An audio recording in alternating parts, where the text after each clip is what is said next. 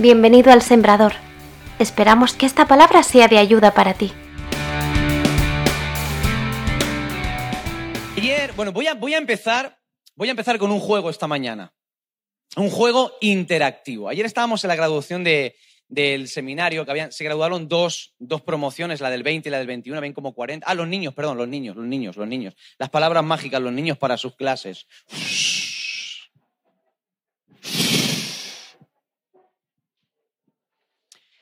Pues ayer estábamos en la graduación de, del, seminario, que se graduaban dos promociones, la del 20 y la del 21, y, y, el encargado de compartir la palabra del Señor, el pastor Jacobo Bock, el evangelista Jacobo Bock, muchos lo conocen, un hombre de Dios extraordinario, que trajo una palabra buenísima. Y él dijo algo, dijo muchas cosas que me llamó la atención, pero en un momento dijo, estoy a punto de cumplir 60 años. Y todo el mundo decimos, ¡wala! Porque no parece que tenga 60 años. Y cuando dijo eso, se me despertó así un poquito la luz porque iba un poquito en la línea de lo que quiero comentar en esta mañana y eso me dio una idea para hacer un pequeño juego interactivo para empezar. Voy a poner unas fotografías aquí en la pantalla y vamos de algunas personas y vamos a tratar de acertar la edad que tienen, ¿vale? He sido súper benevolente, como decíamos esta mañana, mi misericordia hoy ha sido nueva y no he puesto fotos de nadie de la iglesia, pero no he de negar que he estado tentado a hacer eso a lo mejor algún día lo hago también o en otro sitio que nos conocen. Bueno, voy a poner, voy a poner algunas fotos de gente conocida y los que han estado en el primer culto no vale. No vale decir nada, ¿vale? Tampoco vale abrir el, Google y mirar en Wikipedia nada, ¿vale? ¿Está bien? Primera fotografía, por favor. Si la tenéis lista. Bueno, ¿quién no sabe quién es esta persona? Es nuestro amigo Danilo Montero. ¿Qué edad tiene Danilo Montero? Eh, no, no. 50, 50, Ahí, ahí, está, ahí, está la, ahí fans, ahí está la fan, 55, 56. Tiene 59 años. 59 años y no tiene ningún tipo de pacto extraño con el diablo, ¿vale? 59 años. Siguiente fotografía, por favor. Las, las ochenteras y noventeras. Ah, ah, Leonardo DiCaprio, Leonardo DiCaprio. ¿Alguna fan seguro que lo clava? ¿Qué edad tiene Leonardo DiCaprio? 60, no, no, 60, no, 50 y cuántos? 59, 57, tiene 47 años tiene. 47 años. Siguiente fotografía. Este lo conocemos, ¿verdad que sí? Will Smith. 56, 55, 70, no, 70 no. 60 no. 50, 48 no. Tiene 53 años. 53 años. ¿Quién los pillara, verdad? Así a esa edad, de esa manera. Venga. Siguiente fotografía que tenemos ahí preparada. ¿Quién sabe quién es? El rapero Funky. Los jóvenes, ¿dónde están los jóvenes? Los que levantaron la mano al principio. Venga. ¿Dónde está? Funky. ¿Cuántos años tiene Funky? El rapero. 32. 40, 36, 47 años tiene Funky. A ver, ¿cuántos hombres, a ver, no pongan la siguiente, ¿cuántos hombres tienen entre 45 y 50 años? Que levanten la mano. Aquí tenéis un ejemplo de estilo, si os queréis renovar un poquito, queréis renovar el look, aquí tenéis un ejemplo, ¿vale? Siguiente fotografía y última fotografía. Edades, Correcto, 20 años, muy bien, estupendo. 20 años, muy bien, habéis acertado, sois buenísimo, tenéis un ojo que no veas. Hay, una, hay, una, hay, un, hay un título que le he puesto a este mensaje, le he llamado Las apariencias engañan. Diga conmigo, las apariencias engañan. No tengo 20, tengo, voy, a cumplir casi el doble dentro de poquito. En el mes de septiembre se, aceptan regalos, día 10 de septiembre. Las apariencias engañan. Diga conmigo, las apariencias engañan. ¿Quién ha escuchado esa frase alguna vez? Aparentemente vemos una cosa, pero la realidad es otra completamente diferente. Por ejemplo, yo cuando vi al hermano Wilson en la ¿dónde está Wilson? ¿Anda por ahí Wilson o no? Ahí está Wilson. Ponte de pie, Wilson. No, en serio, ponte de pie, por favor. Cuando yo vi a Wilson en la obra el primer día, el primer día, pues uno ve a Wilson y dice, el hermano Wilson hay que tener cuidado. Usted tiene que ver al hermano Wilson con una, con una machota de estas grandes. ni Thor, es como Thor con la machota esa grande. Se lió el hombre a derribar paredes. Y luego otros que aparentemente mm, tienen o tenemos una apariencia un poquito más esbelta o algo de eso, cuando cogíamos una maza, dábamos dos golpes y teníamos que coger aire otra vez. Porque las apariencias engañan. A veces no siempre lo que vemos se corresponde con la realidad. Hay un texto que me llama la atención de la Biblia, está en la segunda carta de Corintios, a los Corintios capítulo 4, por favor, abra su Biblia en segunda de Corintios capítulo 4, vamos a leer unos cuantos versículos del 16 al 18 para los que están tomando nota, segunda de Corintios capítulo 4, versículos del 16 al 18. Hay un texto que voy a utilizarlo como uno de los textos en esta mañana para hablar algunas cosas que Dios ha puesto en mi corazón. He titulado este mensaje Las apariencias engañan, como habrás podido deducir. Y dice el apóstol Pablo en esta carta a los Corintios capítulo 4. Piensa, piensa que Pablo en este punto en el que está ya lleva un poquito ya de camino recorrido, ya lleva, tiene experiencia ya, ya ha estado ministrando, ya ha estado rodando por iglesias, ya ha estado fundando iglesias. Y es interesante lo que él dice en esta carta. Dice lo siguiente, por tanto, no desmayamos, no flaqueamos, no, no paramos. Antes, aunque este nuestro hombre exterior se va desgastando, el interior no obstante, se renueva día en día.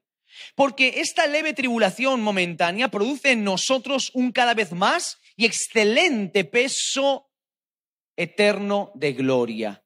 No mirando nosotros las cosas que se ven, sino las que no se ven, pues las cosas que se ven son temporales, pero las cosas que no se ven son eternas. Diga conmigo, las cosas que se ven son temporales.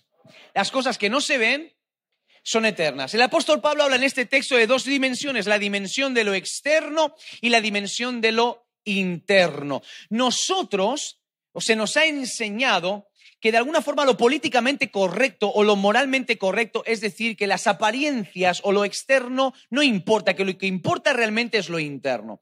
Una persona independientemente de la fe que tenga, ya sea cristiano no sea cristiano, sea ateo o tenga una religión o no tenga ninguna religión, moralmente, cuando hablamos de una moral o hablamos de lo políticamente correcto, lo que está bien, lo que está mal, dentro del estándar de lo que sería ser buena persona, hablaríamos o diríamos, defenderíamos de que lo importante no es lo externo, es lo interno. Eso es lo políticamente correcto, eso es lo que todo el mundo dice. No, no, no, no, lo de, lo de fuera no importa, el exterior no importa, lo que importa es el corazón, lo que importa es lo que está dentro, pero en la práctica, en el día a día, la realidad no es así.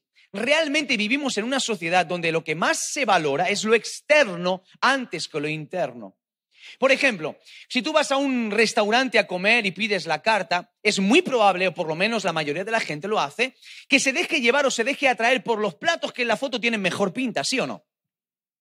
Alguno muy sirivita o muy tiquismiquis con el tema de la comida, pues dirá, no, porque contiene este ingrediente que me engorda combinado con el otro ingrediente. Pero normalmente la gente eh, consume lo que le entra por los ojos. Tú vas a un concesionario o vas a comprar un coche de segunda mano y si tú ves que el coche por fuera tiene un rayón o tiene la pintura más o menos destartalada, si tiene una forma fea o abstracta, medio como que de alguna forma no te llama la atención tanto, aunque de motor esté bien, aunque la mecánica esté perfecta, te llama la atención si algo externamente es bueno. Vivimos, de hecho, una sociedad donde se hay marcados unos estándares de lo que es bonito, de lo que es bello, de lo que es funcional, lo que no es funcional. Una sociedad que garantiza que el éxito es si tienes un buen trabajo, si tienes mucho dinero, si tienes fama, tienes poder, tienes influencia. El ser humano da mucho valor a lo externo más que a lo interno. Y la palabra del Señor nos enseña que Dios es todo lo contrario. Dios se fija más en lo interno que en lo externo. Hay un montón de ejemplos en la Biblia donde se nos enseña que Dios pone mucha más atención a lo que está dentro del corazón que a lo que está fuera. En cuanto a los sacrificios, por ejemplo, el Señor dice, está bien que me ofrezcáis sacrificios, que sacrifiquéis animales, que guardéis las fiestas, los rituales, todo está bien, pero a mí lo que más me importa es lo que está dentro del corazón. Está bien las ofrendas que tú traes, que diezmes mucho, que ofrendes mucho, que traigas muchas ofrendas. Lo importante para mí es más lo que está dentro del corazón. Es más importante para mí que la apariencia humana lo que está dentro del corazón. Eso el Señor se lo dijo a Samuel cuando fue a ungir al rey que iba a suceder, en el trono, al rey Saúl. Cuando fue a ungir a uno de los hijos de Elí y tomó el, perdón, Isaí, y tomó el primero de los hijos y le vio y fue rápido para ungirle como rey porque la apariencia tenía, tenía pinta de rey. Y el Señor le dijo, no te fijes en lo externo porque el hombre mira lo externo, pero Jehová mira el corazón. En este pasaje el apóstol Pablo está diciendo algo muy simple, muy sencillo. Lo que está diciendo es que con el paso de la vida, con el paso del tiempo, la vida cristiana conlleva situaciones que nos van desgastando, que nos van de alguna forma deteriorando. El tiempo nos deteriora físicamente, aunque hayan excepciones como las que acabamos de ver, donde pronto vemos a gente que tiene ya una edad considerable, pero parece que, que físicamente no se les afecta. Pero la realidad es que el tiempo sí que nos afecta. La realidad es que los problemas nos afectan a cada uno de nosotros. Hay situaciones, como dice el apóstol Pablo, hay tribulaciones, pruebas, problemas, circunstancias que nos van afectando, cosas externas que desgastan, cosas externas que afectan. Pero él dice, a pesar de que hayan tribulaciones que nos puedan desgastar físicamente, internamente, en el corazón, nosotros nos vamos renovando día tras día. Lo que está diciendo el apóstol Pablo es que físicamente uno puede estar más o menos deteriorado. Y cuando hablamos de pruebas físicas para Pablo, estamos hablando de que Pablo fue golpeado, fue azotado, fue perseguido, estuvo en la cárcel. Pablo pasó una auténtica calamidad física sufrió en su carne física el precio de predicar el Evangelio. Pero él dice, aunque físicamente yo esté cascado, aunque físicamente yo esté golpeado, esté deteriorado, me esté desgastando, por dentro cada día yo me estoy rejuveneciendo. Por dentro cada día me estoy fortaleciendo cada vez más. ¿Por qué? Las apariencias engañan. Uno puede ver a Pablo cascado físicamente, uno puede ver a Pablo ya envejecido, uno puede ver a Pablo con una apariencia de anciano frágil y débil, pero la realidad es que por dentro tiene una fe que ha ido creciendo y fortaleciéndose y rejuveneciéndose con el paso de los años. Y el mensaje en esta mañana es que tú y yo somos hombres y mujeres llamados por Dios a que las circunstancias externas no nos afecten en el interior. Hay un pasaje en el segundo libro de Reyes, capítulo 6, versículos del 14 al 20. Para los que están tomando nota, puedes anotarlo ahí. No lo vamos a leer por cuestión de tiempo. Pero este pasaje de segunda de Reyes, capítulo 6, versículos del 14 al 20, nos relata un episodio en el cual el rey de Siria anda persiguiendo al profeta Eliseo. El rey de Siria está persiguiendo al profeta Eliseo porque la historia nos dice que el Espíritu de Dios revelaba al profeta Eliseo todo lo que el rey de Siria en, en, el lugar secreto con sus generales, todos los planes y las estrategias militares contra el pueblo de Israel, pues el Espíritu Santo se metía ahí y se lo revelaba al profeta. Entonces, cuando el ejército de Siria iba para atacar, ya ellos sabían por adelantado lo que iba a pasar porque el Espíritu Santo lo había revelado y entonces el Señor desbarataba los planes. De esa manera ellos dijeron, vamos a eliminar el problema, vamos a eliminar el problema de raíz, vamos a buscar a Eliseo, lo vamos a aprender y lo vamos a destruir. Así que Eliseo está en Dotán y estando en Dotán junto con su siervo Giezi, la Biblia nos cuenta que en la noche el ejército de Siria sitió el lugar donde él estaba. Y ellos amanecen por la mañana y el siervo de Eliseo cuando abre las ventanas lo que ve a su alrededor es un ejército enorme que está a su alrededor. Están preparados con sus armas, están preparados con toda la artillería pesada para enfrentarles, para destruirles. Y el temor se apodera del corazón del siervo de Eliseo. Primera cosa que tienes que entender, el hombre exterior, lo externo, se desgasta y se deteriora, pero también hay un desgaste en el hombre interior. El interior del ser humano también se puede desgastar. Si bien había un ataque externo hacia la vida de Eliseo y de su siervo, había también un ataque hacia lo interno. No solamente el ataque era externo, el ataque también era interno. ¿Y de qué manera nuestro interior se puede desgastar? A través de algo que se llama intimidación. Diga conmigo intimidación. El enemigo venía para intimidar y en la Biblia encontramos muchos ejemplos como esos. Tenemos que el pueblo de Israel estaba en orden de batalla junto con los filisteos en el valle de Ela y dice la Biblia, usted lo puede ver un poquito más eh, eh, adelante tranquilamente en su casa, que ellos tenían a un gigante llamado Goliat que todos los días salía al campo de batalla y durante 40 días, dos veces por la mañana y por la tarde, amenazaba al pueblo de Dios amenazaba al pueblo de Dios. Fíjate, es interesante porque Goliat no irrumpía en el campamento de Israel con la espada y se liaba a matar israelitas. No, él salía al campo de batalla y desafiaba, intimidaba. Encontramos también que el rey Senaquerib y trató de intimidar al rey de Judá, Ezequías. Él plantó orden de batalla, fue poco a poco conquistando ciudades, fue poco a poco conquistando reinos y mandó cartas cuando faltaba poco para llegar a Judá, mandó cartas al rey Ezequías diciendo, ¿Qué rey te va o qué Dios te va a poder librar de nosotros? Hasta Egipto ha sucumbido ante mí. ¿Qué Dios te va a librar a ti? Él podía haber irrumpido directamente en la ciudad, haber presentado orden de batalla, pero él envió cartas para amenazar. Igual que el rey de Siria rodeó a Eliseo con todo su ejército para intimidar. El enemigo viene para intimidar. Y la herramienta para intimidar se llama temor el temor. ¿Por qué? Porque el temor te paraliza para que no luches. Puedes tener el ejército más numeroso del mundo, puedes tener las armas más sofisticadas del mundo, puedes tener el mejor talento, la mejor capacidad para la batalla, pero si el temor entra en tu corazón, no importa las armas que tengas o lo numeroso que seas el ejército, ya estás derrotado. El temor hace que tú estés derrotado antes que pongas un pie en el campo de batalla. Infunde temor en el corazón de tu adversario y le habrás vencido antes de empuñar un arma. ¿Y sabes, sabes por qué el enemigo utiliza el temor para intentar infundir desánimo en nosotros? ¿Sabes por qué el enemigo trata de intimidarnos? Porque sabe perfectamente que si presentamos orden de batalla, que si tú pisas el campo de batalla y él pisa el campo de batalla, él siempre tiene las de perder. En el campo de batalla el diablo no te puede vencer. Pero si tú no pisas el campo de batalla, él sí que te puede derrotar. Porque mete el temor en tu corazón.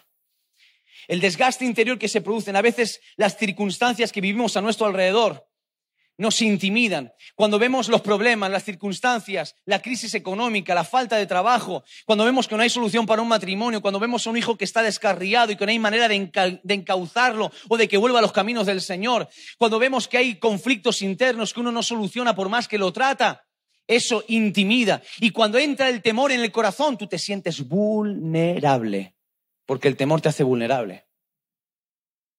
Una persona atemorizada es una persona vulnerable. Una persona atemorizada no presenta orden de batalla. Una persona atemorizada no enfrenta los problemas. Una persona atemorizada es vulnerable a cualquier ataque. Número dos, lo que vence el temor es la palabra. Es interesante es interesante lo que encontramos en esta historia que hemos leído de Reyes, cuando el rey de Siria está presentando orden de batalla contra Eliseo. Cuando el siervo de Eliseo abre las ventanas y él abre las ventanas y se da cuenta que hay todo un ejército delante de, él, él tiene miedo en el corazón y rápidamente le dice al profeta, al hombre de Dios, hay un ejército enorme eh, eh, delante de nosotros, estamos perdidos, vamos a ser destruidos, nos van a equilibrar, nos van a freír, se nos van a comer con patatas. ¿Y qué es lo que dice el profeta? Es interesante lo que dice el profeta. El profeta le dice, son más los que están con nosotros que los que están contra nosotros. Y esa palabra viene para desactivar el temor. Escucha bien esto. Viene primero una palabra y él tiene en su mano si cree la palabra o no cree la palabra. Fíjate que la estrategia para vencer el temor no es que sus ojos sean abiertos. La estrategia para vencer el temor es la proclamación de la palabra. Y a veces nosotros queremos que la realidad externa cambie para que nuestro temor salga del corazón. Pero lo que va a hacer que el temor salga del corazón es creer la palabra de Dios. Escucha, no es que la realidad externa cambie, es que tú creas la palabra de Dios.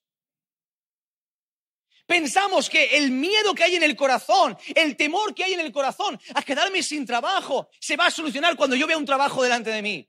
Que el miedo a que de pronto se quiebre mi familia eh, va, a desaparecer cuando ve que toda la familia está arreglada. Que el miedo a que de alguna forma los problemas desaparezcan es cuando esos problemas desaparezcan. No, mira, lo que realmente aparta el temor de tu corazón es cuando tú te aferras a la palabra de Dios y crees la palabra de Dios. Entonces es cuando las cosas pasan. Primero es creer la palabra de Dios. Cuando tú crees la palabra de Dios, la palabra de Dios echa fuera el temor de tu corazón. Cuando tú crees, activas la fe en la palabra de Dios, en lo que Dios dice, entonces el temor se va del corazón. Dice la palabra del Señor en el Salmo 27, versículo 1 al 6. Dice el salmista, Jehová es mi luz y mi salvación. ¿De quién temeré? ¿De quién temeré? El Señor es la fortaleza de mi vida. ¿De quién he de atemorizarme? Cuando se juntaron mis enemigos, perdón, contra mí los malignos, mis angustiadores y mis enemigos para comer mis carnes, ellos tropezaron y cayeron. Y aunque un ejército acampe contra mí, no temerá mi corazón. Aunque contra mí se levante guerra, yo estaré confiado, porque una cosa he demandado a Jehová y esta buscaré que esté yo en la casa de Jehová todos los días de mi vida para contemplar la hermosura de Jehová y para inquirir en su templo, porque Él me esconderá en su tabernáculo en el día del mal, me ocultará en lo reservado de su morada, sobre una roca me pondrá en alto, luego levantará mi cabeza sobre mis enemigos que me rodean, y yo sacrificaré en su tabernáculo sacrificios de júbilo, cantaré y entonaré alabanzas a Jehová. El salmista dijo, aunque un ejército acampe contra mí. Escucha bien esto, por favor. El ejército va a estar ahí. Los enemigos se van a levantar. Los angustiadores se van a levantar. La fe no ignora la realidad.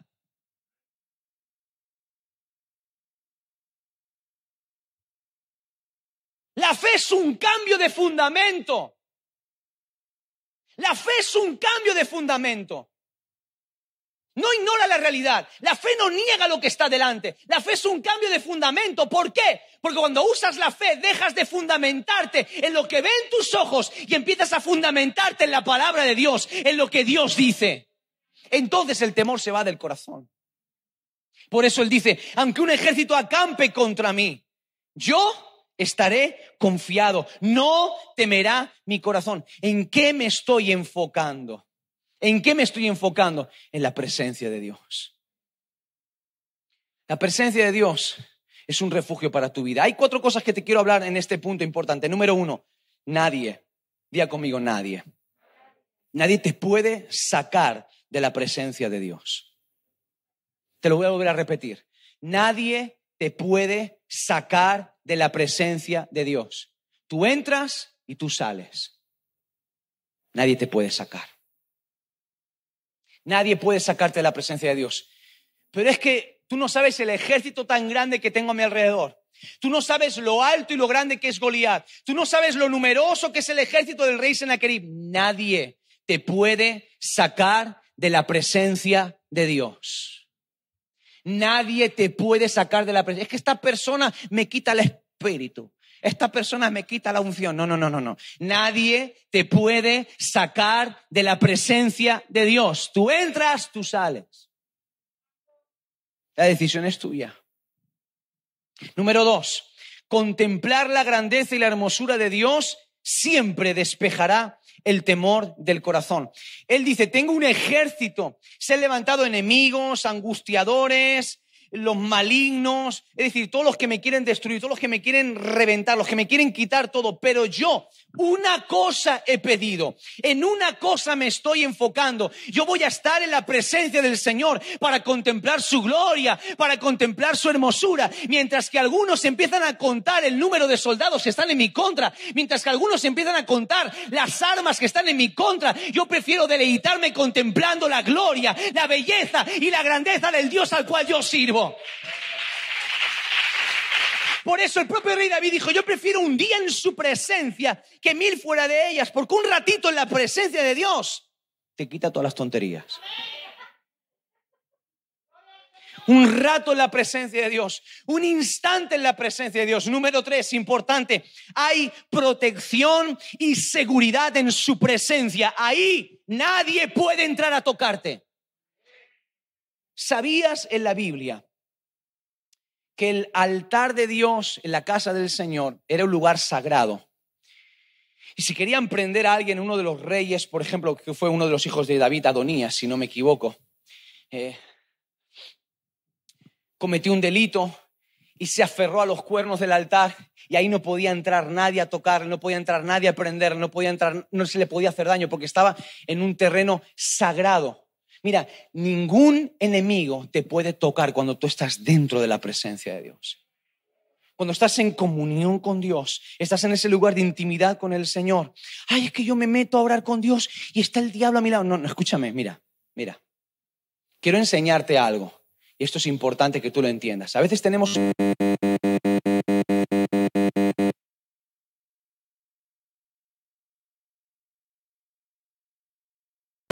entra el diablo, entran los demonios que me están atormentando, entra todo el mundo. Audiencia con Dios ahí. Y eso es como un debate ahí delante. No, no, no funciona de esa manera. Cuando tú te metes con Dios en tu lugar de intimidad es como si se crease una atmósfera entre tú y Dios.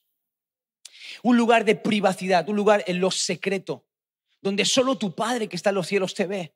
Ese lugar de intimidad. Pero pastor, pero es que me vienen pensamientos, tu carne, tu propia concupiscencia, tu propio pecado, tu naturaleza caída. Esos pensamientos vienen de parte tuya, internos ahí, que te están intentando engañar. El diablo no, entra. Es un lugar sagrado, tuyo con el Señor. Y es un lugar de protección y seguridad. La palabra del Señor habla de la presencia de Dios o de Dios mismo como un castillo. Él es una fortaleza impenetrable. Cuando te sientas oprimido por las circunstancias y los problemas, escóndete en la presencia de Dios. Como suele decir, a uno cuando un niño tiene miedo se esconde bajo la falda de mamá, ¿verdad que sí? O no tiene miedo, papá, que me ayude papá. La presencia del Señor es el lugar donde tú y yo nos podemos refugiar. Por muy grande que sea el ejército, por muy fuerte que sea tu adversario, escóndete en la presencia de Dios. Ahí tienes seguridad y ahí tienes protección garantizada. Por eso le está diciendo, perfectamente hay un lugar en el cual yo me puedo refugiar y cuando me refugio en ese lugar, aquí dentro, ningún ejército me puede tocar. Puedo estar sitiado externamente, pero las apariencias se engañan. Yo dentro estoy muy seguro. Yo dentro estoy a salvo. Aunque externamente, eso es lo que pasaba con Eliseo. Lo que le estaba diciendo a Gizi venía siendo lo mismo, más o menos. Hay un ejército enorme, pero son más los que están a nuestro lado. Mira, tú ves que externamente estamos sitiados, pero Jesse, las apariencias engañan. Las apariencias engañan, Jesse. Yo aquí dentro estoy súper seguro. Aquí dentro estoy súper confiado. No tengo ni una pizca de miedo, ni una pizca de temor, ni una pizca de inseguridad, ni una pizca de duda. Por mucho que me enseñen las armas, por mucho que el enemigo me enseñe los dientes, por mucho que gruña bien fuerte, yo sé perfectamente dónde está mi seguridad y dónde está mi protección. Número cuatro, importante, Dios es el que te va a honrar y te va a dar una victoria mayor de la que tú imaginas. El salmista dice, tú vas a levantar mi cabeza delante de mis enemigos. Y quiero que tomemos esto con equilibrio, porque no es que de pronto el salmista sabe que él no es el objeto de la victoria, que él no es el héroe. Voy a ilustrar esto para que podamos entenderlo. De los que estamos aquí, ya seas de aquí de España o de otro país, ¿cuántos de los que están aquí, su país natal ha ganado un mundial de fútbol? A ver, levante la mano.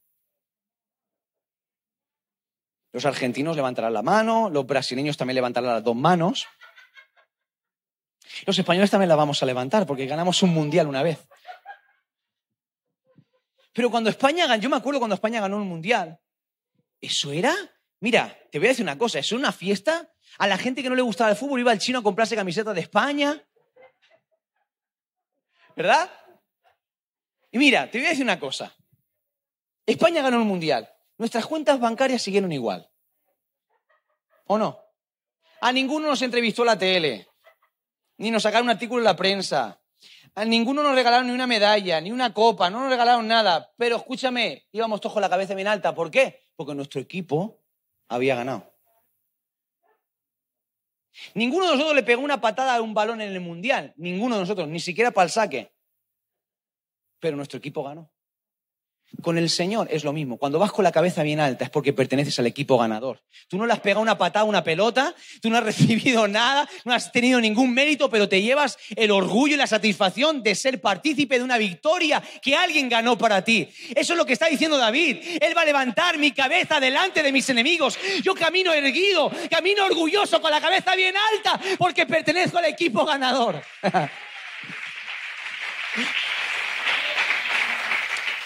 Tercer punto, diga conmigo, la fe te hace ver lo que otros no ven. La fe te hace ver lo que otros no ven. Segunda de, perdón, primera de Samuel capítulo 17 versículos del 33 al 37. Primera de Samuel capítulo 17, 33 y 37. Se nos relata el episodio del enfrentamiento entre David y Goliat. Usted conoce la historia, aunque sea por la escuela dominical, pero por lo menos la conoce. ¿Sabe usted que estaban en guerra Israel y los filisteos?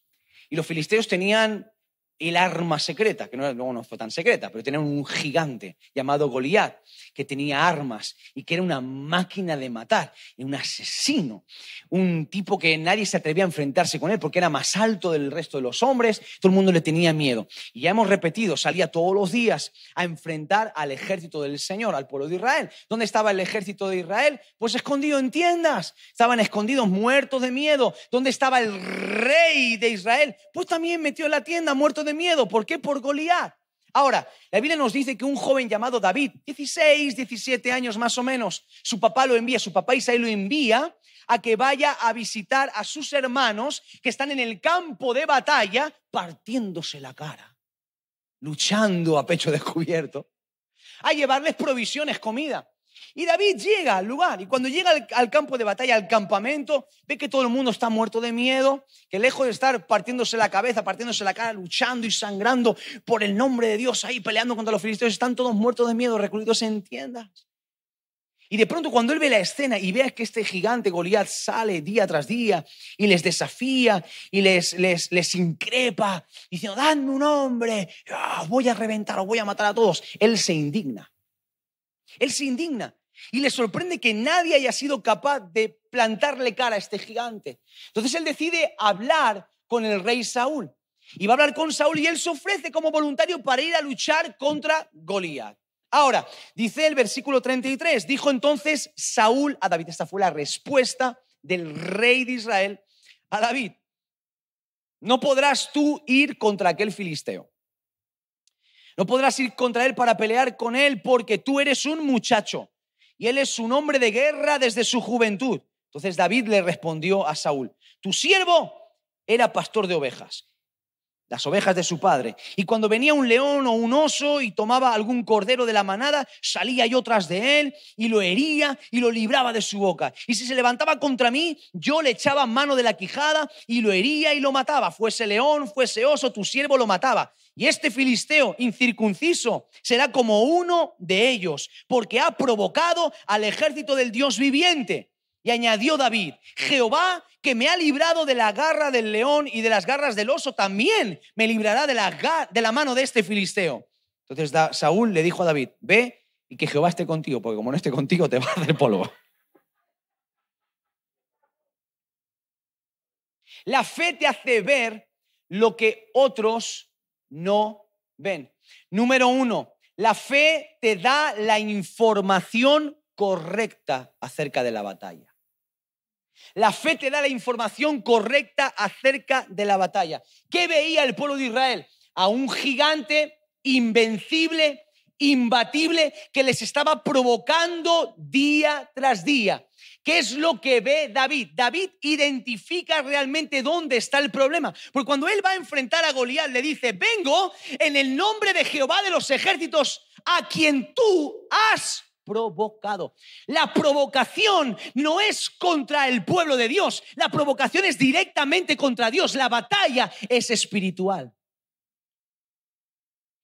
Cuando tú eres una persona de fe, cuando vives en fe, cuando caminas en fe, la fe te ayuda a ver dónde está el problema, dónde está la brecha, a ser efectivo en la guerra, a ser efectivo en la batalla, a identificar bien dónde están los enemigos, a identificar las estrategias del diablo, ver dónde está la brecha, ver por dónde el diablo te la está colando.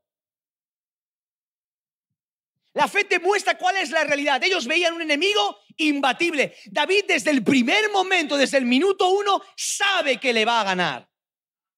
Desde el minuto uno sabe y es perfectamente consciente que Goliat es un rival perfectamente derrotable. Porque la fe le hace ver lo que otros no pueden ver. El ejército de Israel no estaba viendo lo que David veía por la fe. El rey de Israel no estaba viendo lo que David veía por la fe. La fe te hace ver lo que otros no pueden ver. Cuando estás en una circunstancia difícil, en un problema, si tú miras la realidad desde la perspectiva de la fe, vas a poder ver lo que está detrás, vas a poder ver hacia dónde va dirigido el ataque, vas a poder ver dónde están los puntos débiles, vas a poder identificar claramente la estrategia del enemigo y vas a poder ver también la victoria ante los demás. Número dos, la fe te muestra lo que sí puedes hacer. La fe siempre te muestra lo que puedes hacer. Mira, todo el pueblo de Israel consideraban que no estaban a la altura de Goliat. Todos, ni el mismo rey consideraba que estaba a la altura de Goliat. Goliat es demasiado grande. ¿Por qué? Porque físicamente, externamente, no estamos a la altura. Cuando Saúl miró a David y lo vio chiquitillo, además la Biblia dice que era, que era guapetón, majete, agraciado, apañado. Como dicen en Córdoba, bien averiguado, de buen ver, buen mozo. Y lo vio y, miró los bracillos de David, esos bracillos que tenía David, ese pelillo rubio, ese bigotillo que llevaba ya que llevaba poco tiempo asomándose bajo esa nariz, pues estaba ya, tú sabes, saliendo ya de la, de la adolescencia, estaba ahí y lo veis, toda la cara llena de granitos, seguramente, guapo pero con granos. Y lo vio, y, y, vio Saúl y miraba de fondo a Goliat, lo veía a Goliat, un tío de casi tres metros, no sé cuánto media Goliat, grande, fuerte, cuadrado, macizo, así, petado, así como yo más o menos, pero un poquito, pero un poco más de altura, así. Así petado, estaba el hombre así, fuertote, así, y lo vio, y vio la espada de Goliat, vio la lanza de Goliat, dice la Biblia que el asta, la, punta de la, lanza pesaba como un rodillo telar, enorme. Y vio la, armadura, todo preparado, el hombre haciendo sus ejercicios de calentamiento y demás, y lo vio a David y dijo, no vas a poder. Dijo, no vas a poder. Externamente estás muerto, no estás a la altura. Eres muy bajito. Él es un gigante, tú eres muy bajito, no estás a la altura. ¿Y qué le respondió David? Las apariencias engañan.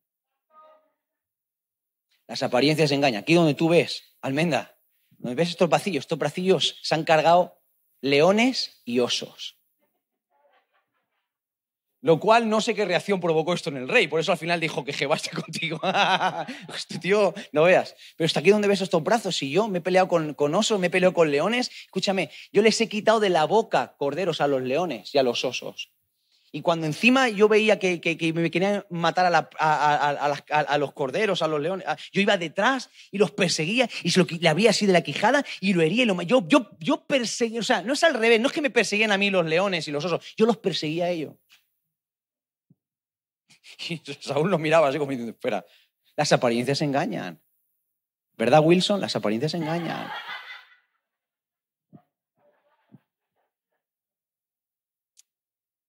¿Y sabes por qué? Porque David probablemente o externamente tal vez no estuviera a la altura, pero internamente ya lo creo que estaba a la altura de Goliat. Ya lo creo que estaba a la altura. Y a veces nosotros vivimos problemas para los que sentimos que no estamos a la altura, que es demasiado grande, me, queda, me queda grande, no estoy a la altura. Tú miras a un Pablo ya envejecido y dices, o este hombre para viajar, para llevar iglesias, para esto, no está a la altura. La apariencia externa.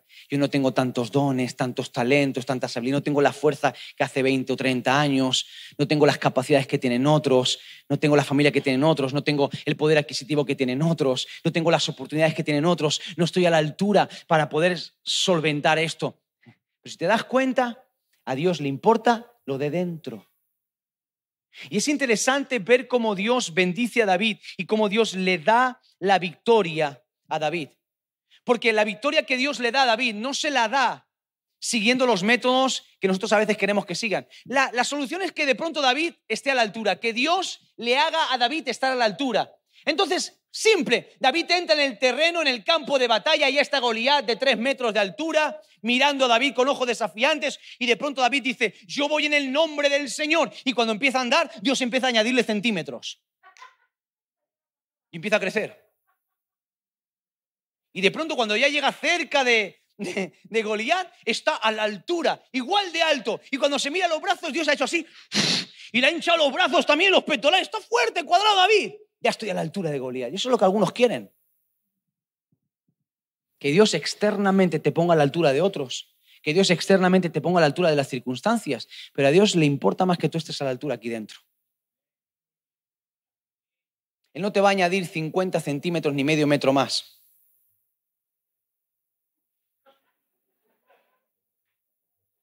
A Dios lo que le importa es que estemos a la altura aquí dentro en el corazón. Tres, la fe te muestra a Dios. Escucha, la fe te muestra a Dios. Es interesante ver que el pueblo de Israel llevaba 40 días mirando a un gigante. 40 días mirando a un gigante dos veces al día. Y cuando no lo veían, hablaban de él. Y pensaban en él. Y estaba Goliat en la cabeza. Y Goliat era el tema de conversación. Siempre 40 días pensando y mirando al gigante. ¿Qué veían en el campo de batalla el pueblo de Israel? Al gigante. Pero nadie menciona a Dios hasta que llega David. Y cuando llega David, él no quita de su boca a Dios. No quita de su boca el poder de Dios. Y dijo, si a mí Dios me libraba del oso y del león, también Dios me va a librar de este filisteo incircunciso. Si a mí Dios me guardaba, si a mí Dios me ha dado victoria día tras día en mis dificultades, este gigante, por muy grande que sea, también va a ser derrotado por el poder de Dios. Es decir, ustedes estáis viendo todos los días gigantes. Yo veo a Dios todos los días en mi vida. Pasáis todo el día mirando al gigante. Yo me paso todos los días mirando a Dios. Veo a Dios en el día a día, en los pequeños detalles, en cada reto, en cada desafío. Ya me esté peleando con osos, con leones, ya esté cantando, esté componiendo, esté con ovejas, cuidando ovejas, llevando comida. Da igual en qué momento esté, yo veo a Dios siempre. La fe te lleva siempre a poner tus ojos en Dios. Y nota algo importante, la fe puede ver a Dios cuando otros no lo ven. ¿Qué es lo que le pasó a Eliseo? Eliseo veía a Dios. Su siervo no, pero él veía a Dios. Y él no necesitaba que sus ojos fuesen abiertos. Los ojos que fueron abiertos fueron los ojos del siervo, no los de Eliseo.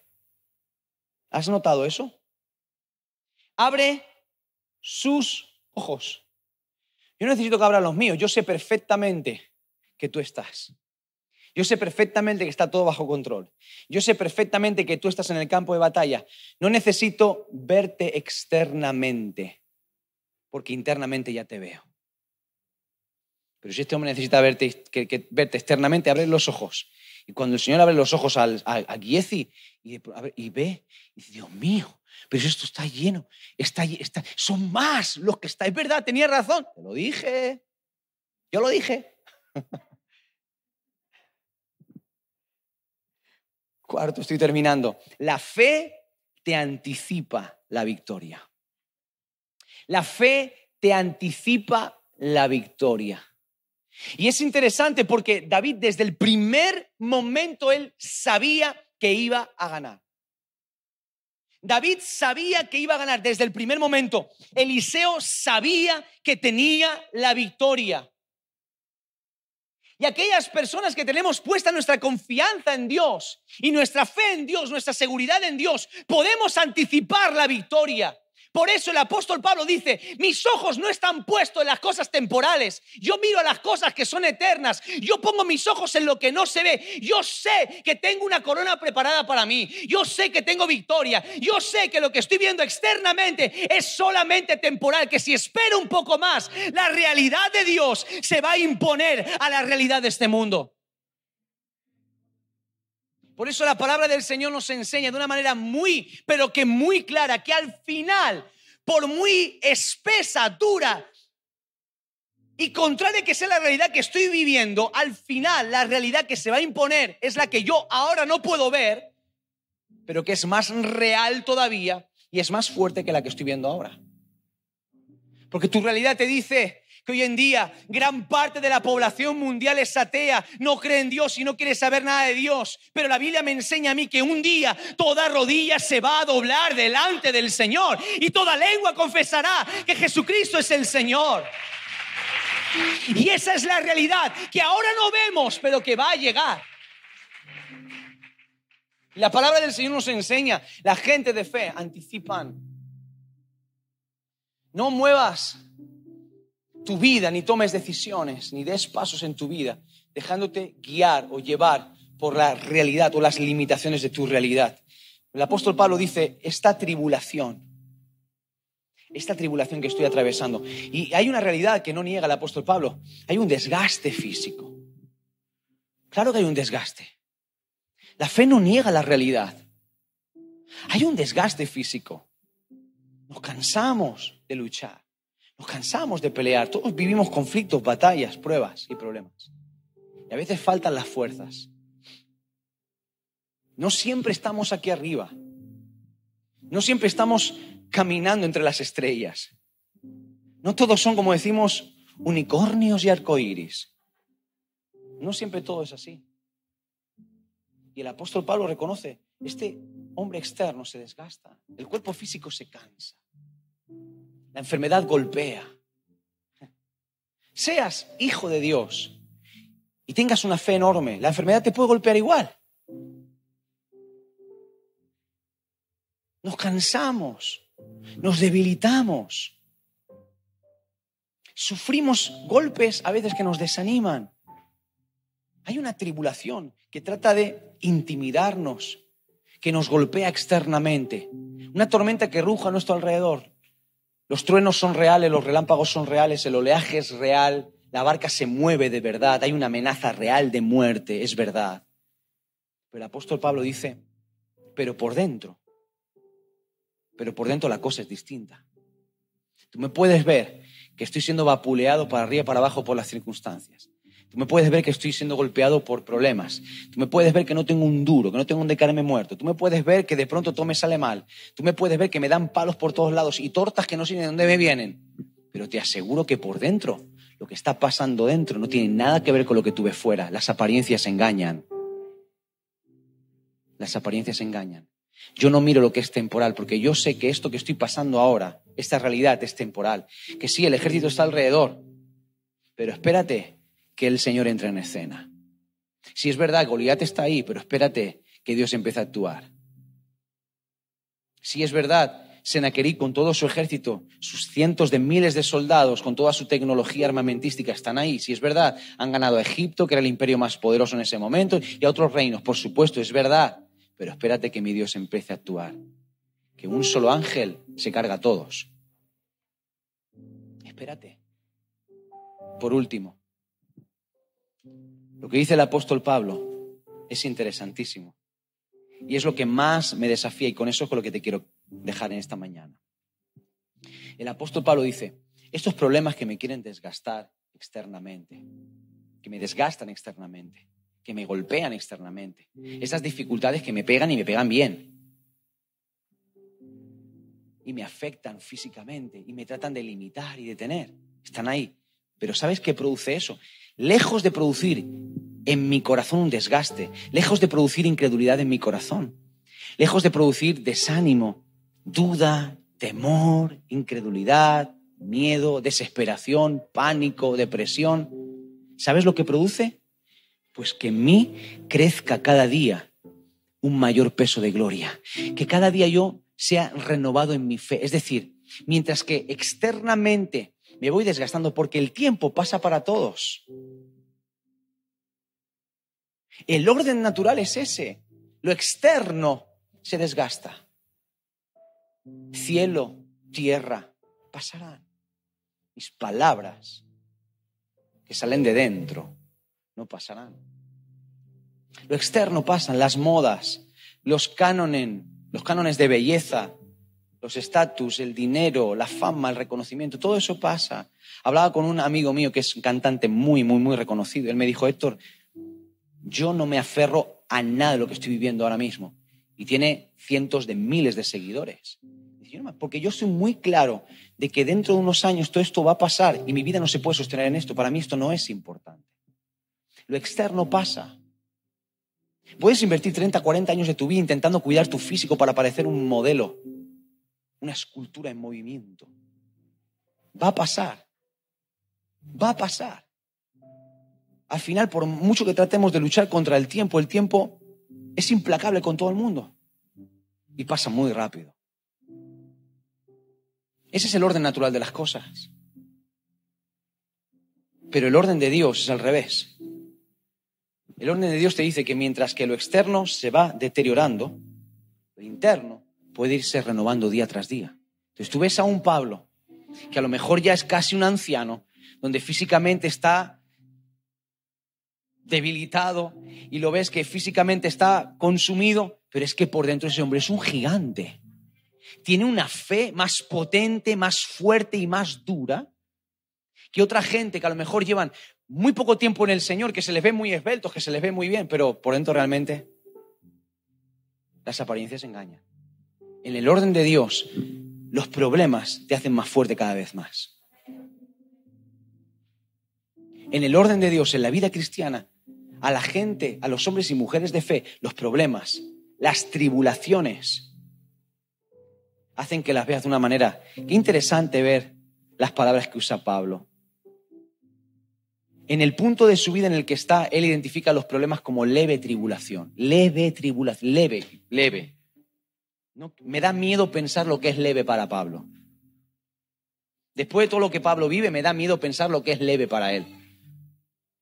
Porque el crecimiento que tiene Pablo, la fe que tiene Pablo, lo, que es leve para Pablo, a lo mejor para ti, para mí, sería una calamidad un desastre, pero para él es leve. Es decir, va pasando los años y los problemas van dejando de ser graves, que te van a destruir, que se va a arruinar toda mi vida, que voy a perderlo todo. Pero cuando vas creciendo en la fe y vas enfrentando problemas y confiando en Dios, tu fe te lleva a un punto en el que cuando viene con, con toda la tormenta, viene ese gigante, tú dices, esto es leve para mí.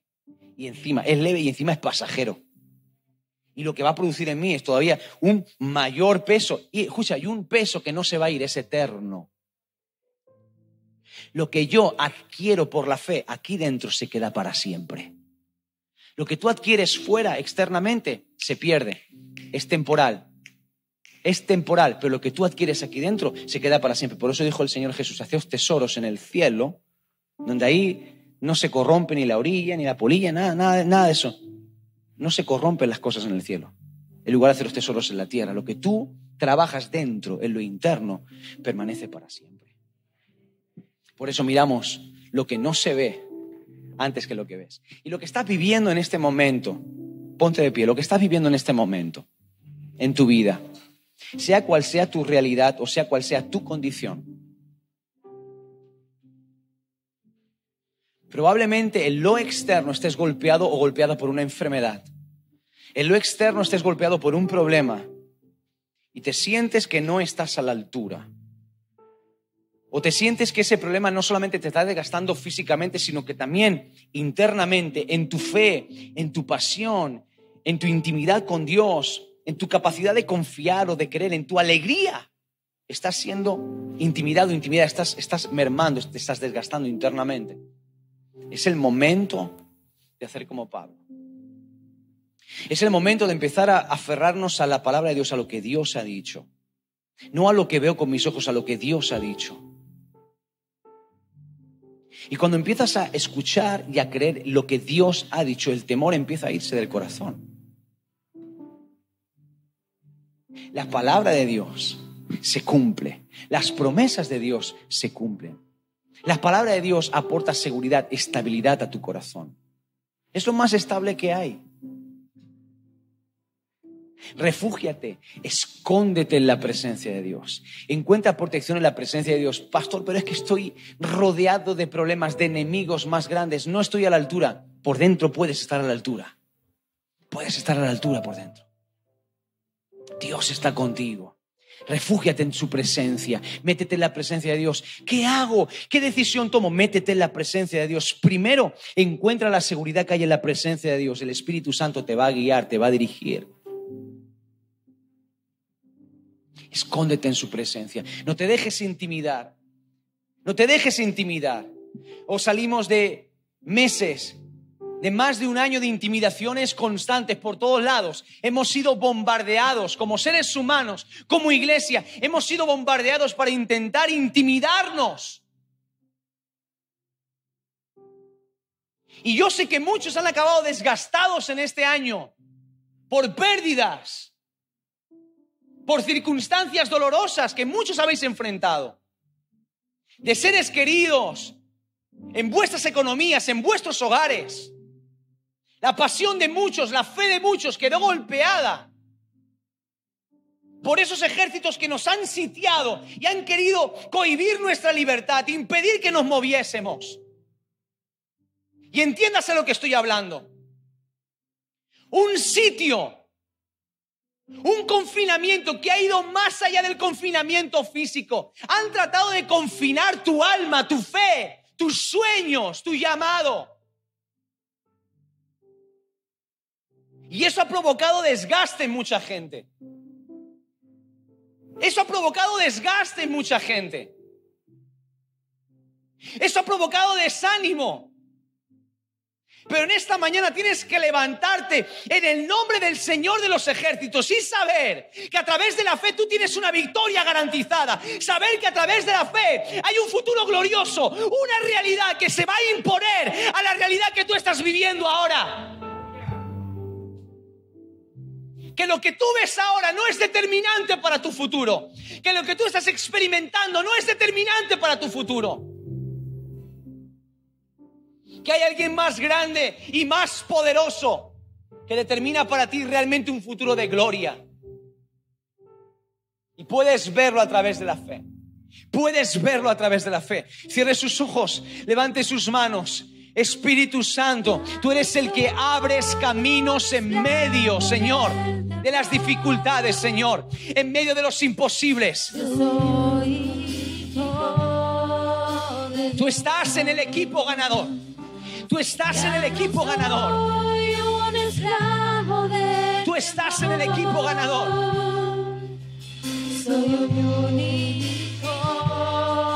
Tú estás en el equipo ganador. Tú estás en el equipo ganador.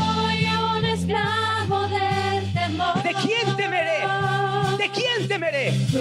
Aunque venga un ejército contra mí, ¿de quién voy a tener miedo? ¿De quién voy a tener miedo? ¿De quién voy a tener miedo? Tú me esconderás en lo profundo de tu presencia. Tú me pondrás sobre una roca y levantarás mi cabeza por encima de mis enemigos. Soy un hijo